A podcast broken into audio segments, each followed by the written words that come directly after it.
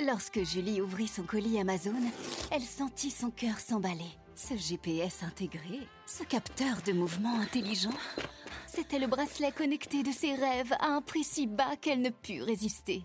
Ça mérite bien 5 étoiles. Des super produits et des super prix, découvrez nos super offres dès maintenant sur Amazon. PMG s'engage pour une nouvelle prospérité plus durable et responsable grâce à sa présence dans tous les territoires. Radio Classique. Et votre journée devient plus belle. 7h30 pile à l'écoute de Radio Classique.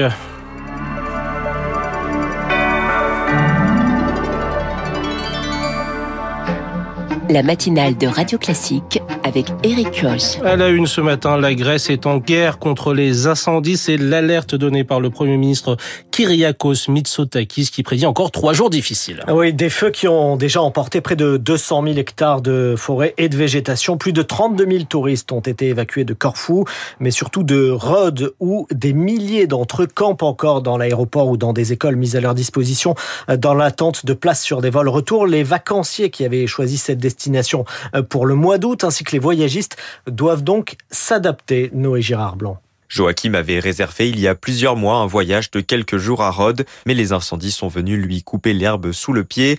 L'agence de voyage TUI lui a proposé de partir pour une autre destination en lui remboursant la différence. Il a choisi la Tunisie comme lot de consolation. Comme on réserve ça depuis longtemps à l'avance, qu'on prépare, qu'on attend, que c'est le budget d'une année, et surtout qu'on est prévenu quasi à la dernière minute, euh, évidemment on, a, on est déçu. Mais bon, après quand on voit les images des feux et qu'on pense aux habitants et tout ça, on se dit peut-être que c'est mieux que ce soit annulé. D'autres agences de voyage n'ont pas pris de mesures restrictives particulières.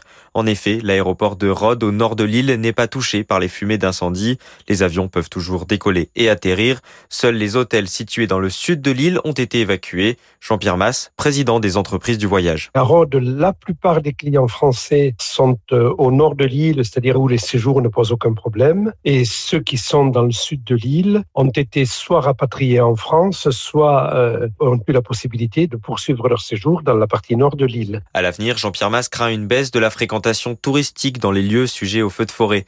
En effet, le réchauffement climatique entraîne une augmentation de la fréquence et de l'intensité des catastrophes naturelles.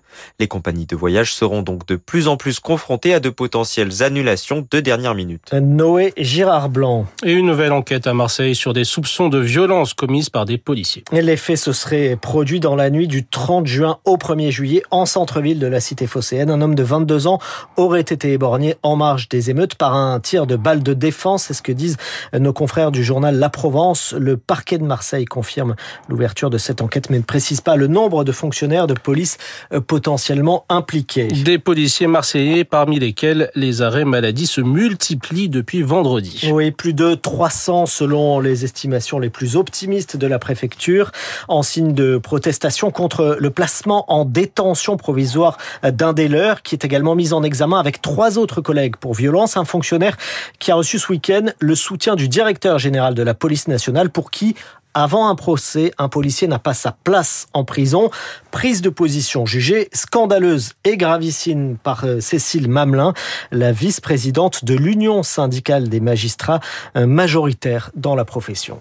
C'est une pression dans le cadre d'une affaire individuelle sur l'autorité judiciaire qui est absolument inacceptable dans un état de droit. La loi ne distingue pas selon que la personne est policier ou non. Et évidemment que on comprend la souffrance des policiers, la, difficulté du métier, le manque de moyens. Mais pour nous, il y a une distinction à faire entre ces conditions-là dégradées et le placement en détention provisoire d'un policier à qui justement on reproche d'avoir outrepassé ses fonctions. C'est un principe fondamental dans notre état de droit qui est celui de l'égalité devant la loi et même le président de la République l'a rappelé. Le chef de l'État Emmanuel Macron qui indiquait hier que nul n'est au-dessus des lois tout en affirmant comprendre l'émotion des policiers. On en reparle tout à l'heure à 8h15 Eric avec votre invité David Lebars, secrétaire général du syndicat des commissaires de la police nationale. 7h34 sur Radio Classique dans l'Aisne à Courmel, riverains et associations écologistes pourront-ils empêcher l'implantation d'une usine de laine de roche sur la commune? Les réponses cet après-midi du tribunal administratif d'Amiens sur la légalité de ce projet du groupe danois Rockwool. L'agence régionale de santé a rendu un avis favorable concernant l'évaluation des risques sanitaires, mais les opposants disent redouter des émanations toxiques, un enjeu de santé publique, estime le maire de Courmel, Arnaud Zvrek. Il s'avère qu'il va y avoir 810 tonnes de polluants qui vont être émis dans l'atmosphère. Parmi eux, des produits euh, cancérigènes, de des formaldéhydes, des perturbateurs endocriniens. Et ce qu'il faut bien avoir à l'esprit, que les perturbateurs endocriniens, ce n'est pas une, une histoire de quantité auquel on est exposé, mais de durée d'exposition. Ce qui veut dire que là, on sera exposé à ces perturbateurs endocriniens 24 heures sur 24. Et que je pense qu'il y a quand même, dans la mesure où l'usine est dans le sens des vents dominants, les fumées vont partir sur un bassin de 60 000 habitants, qu'il y a quand même euh, un risque de, de, pollution et de, de salubrité publique.